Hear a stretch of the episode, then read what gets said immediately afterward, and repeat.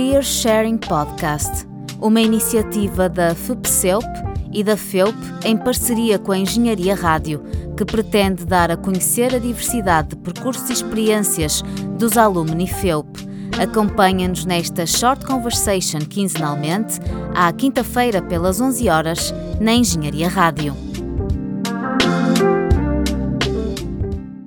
Olá, bem-vindos e bem-vindas ao Career Sharing Podcast, um programa sobre percursos profissionais prováveis e improváveis que vos dará a conhecer diferentes profissionais de diversas áreas ao longo de vários episódios.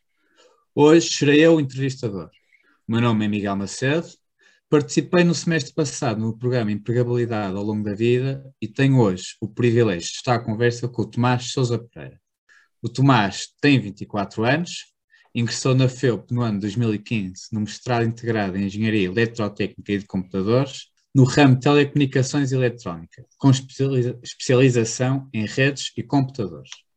Terminou o seu mestrado integrado no ano 2020, mas, ao longo do seu percurso enquanto estudante, foi tendo várias experiências profissionais. Começou por arranjar telemóveis. Mais tarde, evoluiu para desenvolvimento de sites numa startup no Porto e, pelo caminho, estagiou em Londres numa empresa de entrega de comida. Ao longo do curso, teve ainda a oportunidade de ir um semestre para Hong Kong. Para além de mais, o Tomás joga rugby, tendo representado a seleção nacional em várias competições internacionais.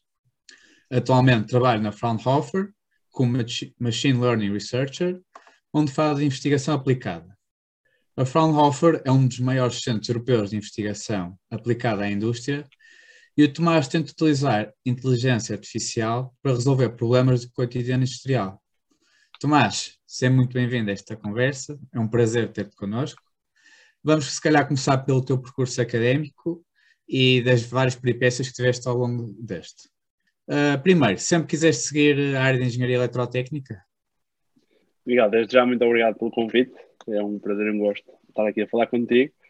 E por acaso isso da engenharia aerotécnica é um, é um caso atípico dentro das pessoas que eu conheço, porque no meu anuário, isto é no livro do meu terceiro ano, já estava, já estava escrito que eu queria ser engenheiro eletrotécnico, por isso já é uma coisa que vem há muito tempo. Isto aqui foi muito influenciado pelo meu pai e pelo meu mais velho, que ambos são engenheiros eletrotécnicos, e por isso sempre estive em contacto com o que os engenheiros fazem, de construir computadores e destruir computadores e arranjar coisas e por isso foi, foi, foi, um caminho natural e foi algo que sempre me interessou e pronto, depois também fui, sempre fui relativamente tive jeito para a matemática e para a física e foi o caminho a seguir. Boa. Uh, e como eu te disse na introdução, tu tiveste várias, algumas experiências profissionais ao longo do teu percurso. Como é que elas surgiram e de que maneira é que, é que complementaram o teu percurso académico? eu, eu sempre tive um bocadinho o jeito de arranjar coisas e até me lembro de uma, de uma história engraçada quando entrei na FEUP que na, naquelas sessões de apresentação eu, o, o, lá o professor que nos estava a receber apresentou um vídeo eh, um vídeo que era uma mãe levava um filho ao, ao, médico e era esse filho que estava sempre a arranjar coisas. E o, e o médico virou-se para a mãe e disse assim tu tens o, o, o, seu filho tem um problema de ser engenheiro. E eu sempre fui um bocadinho assim e isso já, já, vem de, já, já é desde que sou pequeno. E começou o primeiro trabalho que eu tive de arranjar telefones, estava no secundário e na altura era quando estavam a, a ser lançados os, os, smartphones, por isso uma, uma coisa que era muito parecida era os vídeos estavam sempre a partir-se. Então eu gostava de arranjar coisas e os vídeos estavam-se a partir, foi, foi, um caminho natural eu começar a arranjar, começar a arranjar telemóveis. E comecei a fazer isso no, no secundário, fazia um amigo meu e trabalhamos e fiz, e fiz durante o secundário todo e hoje em dia eu já não faço isso uh, uma perspectiva comercial, mas continuo a fazer para amigos ou para familiares ou quem me pede assim mais próximo. Mas foi o primeiro, assim, o primeiro que posso dizer trabalho que tive uh, enquanto, enquanto estava a estudar.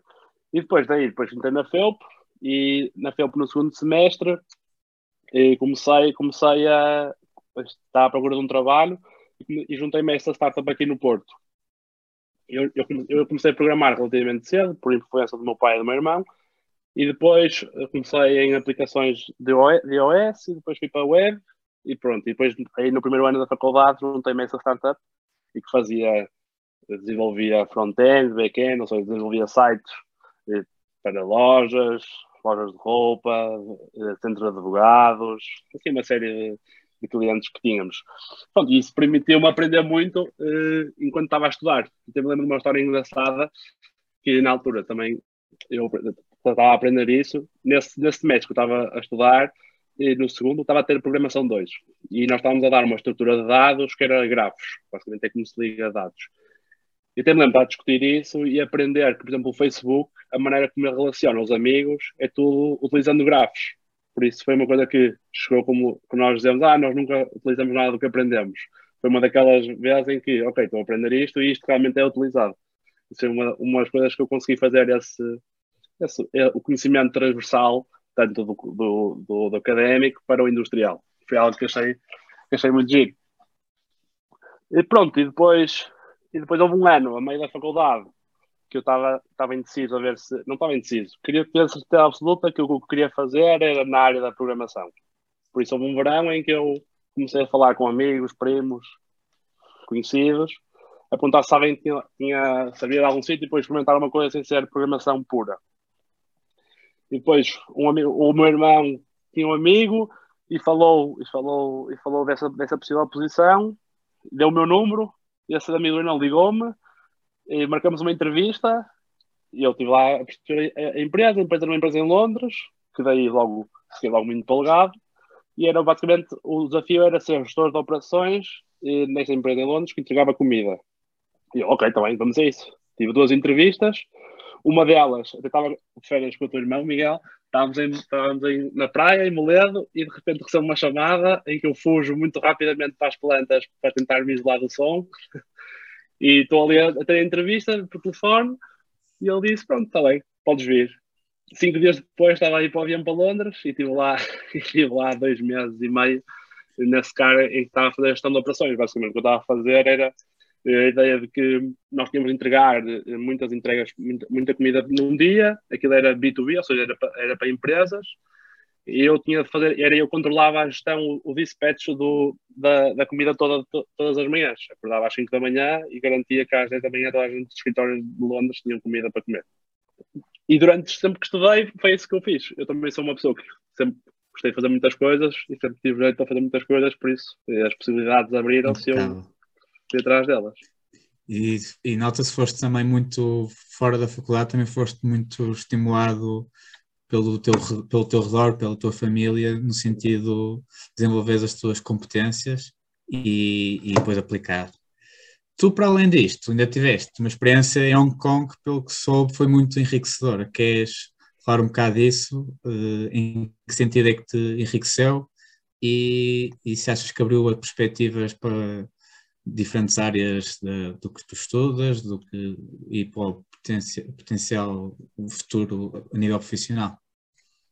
Isso, isso é, é, eu quando, ou melhor, eu cheguei ao, isso foi no quarto ano que eu decidi, aliás, no final do terceiro, início do quarto, que, que tinha pensado em, em fazer Erasmus.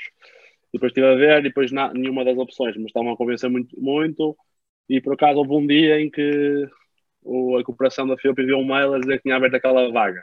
Eu disse, esta universidade parece-me bem, uh, vamos ver. Pronto, depois entrei e eu escolhi aquela vaga. Porque é que aquela, porque é que aquela vaga me, me aliciou?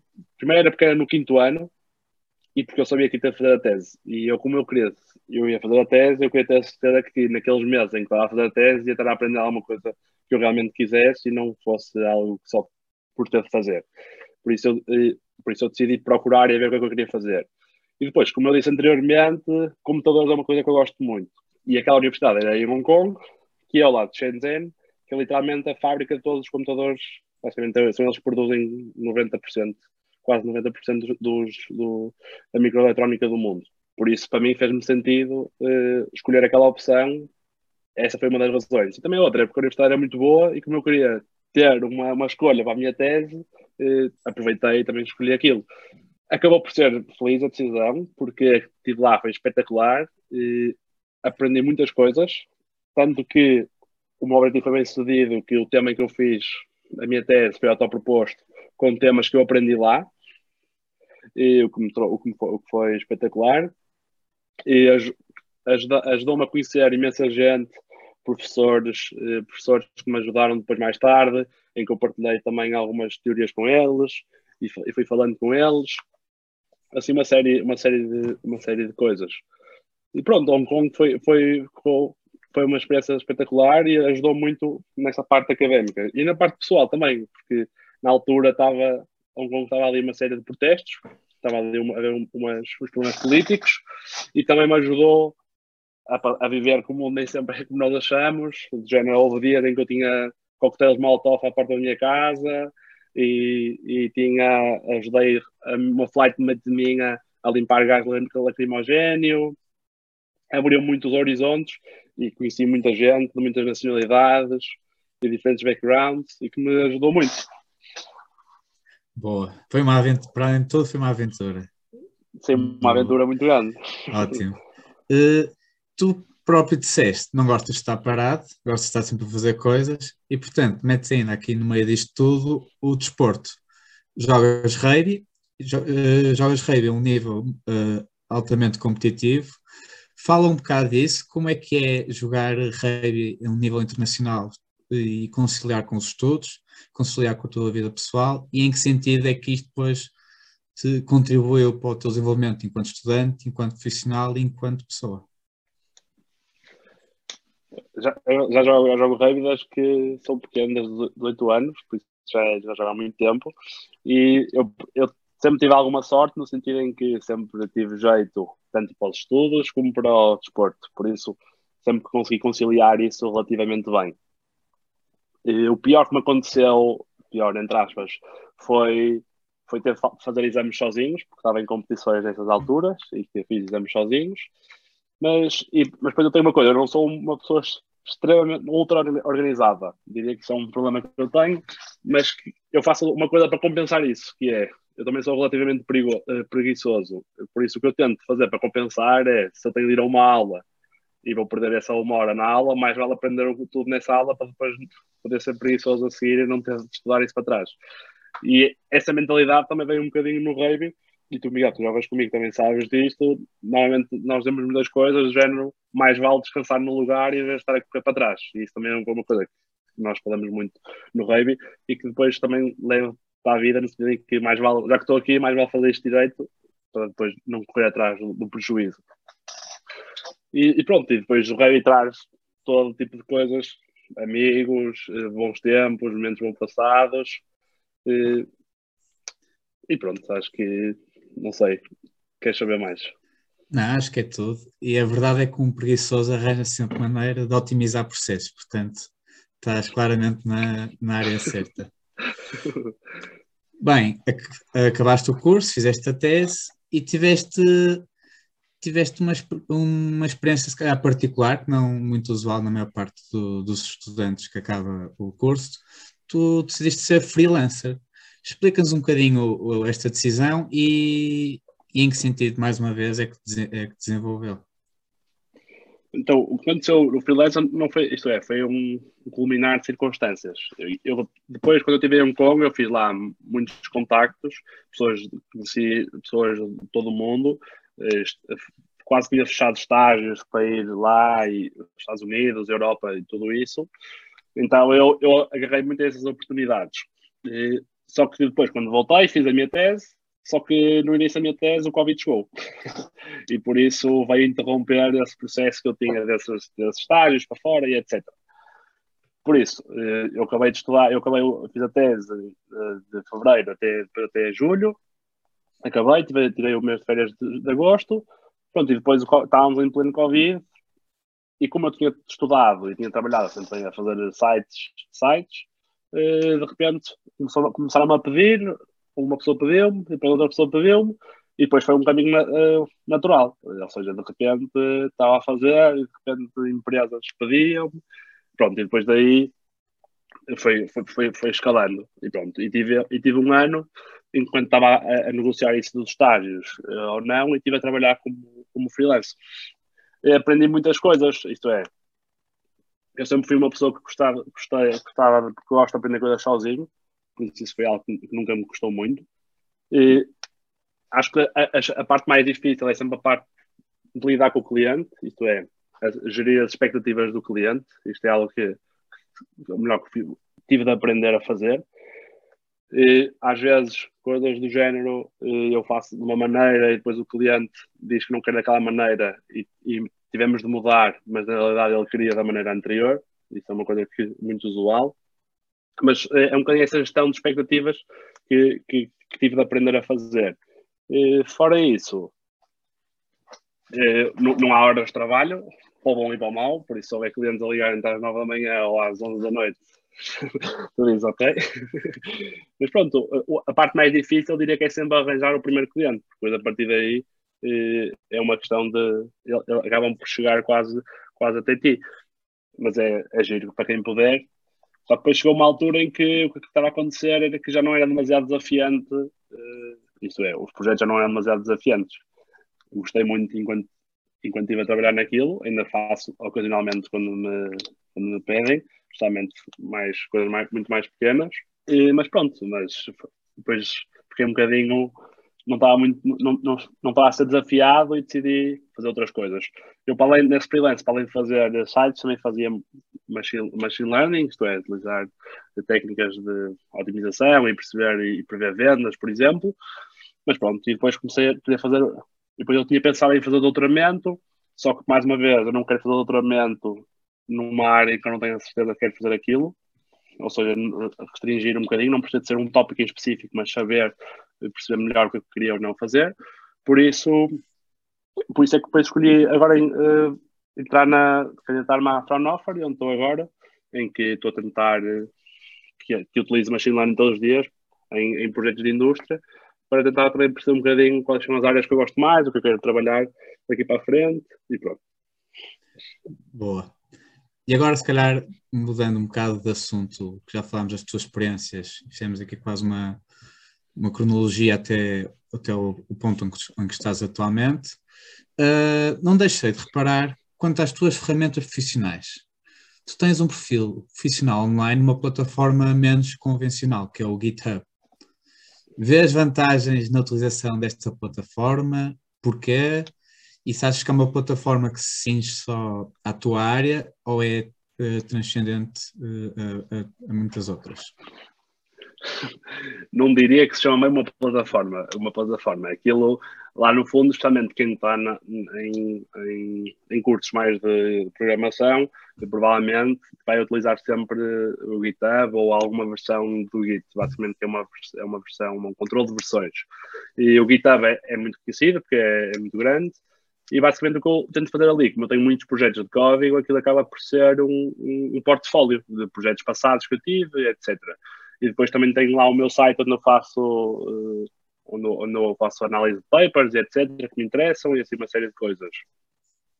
Não diria que é uma, que é uma plataforma, mas, mas, mas, mas faz, faz, faz, o, faz o, tem o objetivo de, de, ser o meu perfil, sim. E também, como tu sabes, eu também sou um bocadinho. Uh, tento proteger os meus dados e, e, tento, e tento controlar o máximo que posso e assim ajuda nesse controle. Boa. Uh, por falar em perfil, tu, enquanto, enquanto candidato, o que é que achas que no teu perfil uh, se destaca nos outros para, por exemplo, teres ingressado no ingressado na empresa que trabalhas hoje? Eu diria que eh, diria que, por exemplo, duas coisas. Uma delas é eu ter aprendido muitas coisas, isto é, não ter focado só numa coisa específica como se for a faculdade. Eu tentei sempre diversificar ao máximo ou aquilo que eu achasse que fazia sentido, tanto fosse a faculdade como o desporto ou, ou experiências, ou experiências e experiências, pronto, toda, toda essa diversificação. E a outra, diria que é, que é quando estou lá a fazer as coisas, a 100%, vou tentar sempre ser o melhor naquela coisa específica. E, por exemplo, e, quando eu estava em Londres, e, quando eu me vim embora, eles não queriam que eu me viesse embora. Isso, como trabalhador, é, é, é, gratificante no sentido em que sabes que fizeste um bom trabalho. E depois, quando sabes que fizeste um bom trabalho, cartas de recomendação, eh, podes pedir cartas de recomendação, eh, começas a criar uma cadeia de, de, uma cadeia de conhecimentos e de contactos que te permitem eh, ligar a mais pessoas e que depois te podem facilitar muito. E, e é, são esse tipo, acho que essas duas coisas que, me, que, que eu acho que fazem sentido e que me ajudaram e que me vão ajudando ao, ao longo do meu percurso, que ainda é curto, mas que pode crescer ainda muito mais. Curto, mas até agora uh, muito recheado. Tomás, estamos perto de terminar, mas queria antes de, de acabarmos este podcast pedir que partilhasse um conselho, tendo como base as tuas experiências, aos estudantes que estão a terminar a sua jornada académica e prestes a embarcar no mercado de trabalho. Eu diria que eu, eu, eu próprio só comecei a sentir isso agora, mas tenho muitos amigos que sentem isso agora, mas diria uma das maiores coisas que é tenham calma a escolher o, o, o trabalho quando acabarem a faculdade por duas opções. Primeiro, porque nas nossas áreas há muita procura e quando há muita procura os valores, os valores descem, por isso ter calma com essa decisão e depois tentar, uh, tentar fazer o máximo de coisas a, a procurar e a, e a, ver coisas que, lhes interessem, porque aquela clichê do se encontrares alguma coisa que gostas, não vais trabalhar para o resto da vida, acaba por ser verdade e isso é algo que se procura. E com clichê terminamos. Com isto, só me resta agradecer, Tomás, por esta excelente conversa e terminamos um episódio da segunda temporada do programa Career Sharing Podcast. Obrigado a quem nos ouviu e não percam os restantes episódios. Até à próxima. Este podcast ficará disponível online na página da Engenharia Rádio e nas principais plataformas de streaming. Não percas o próximo episódio do Career Sharing Podcast. Até lá!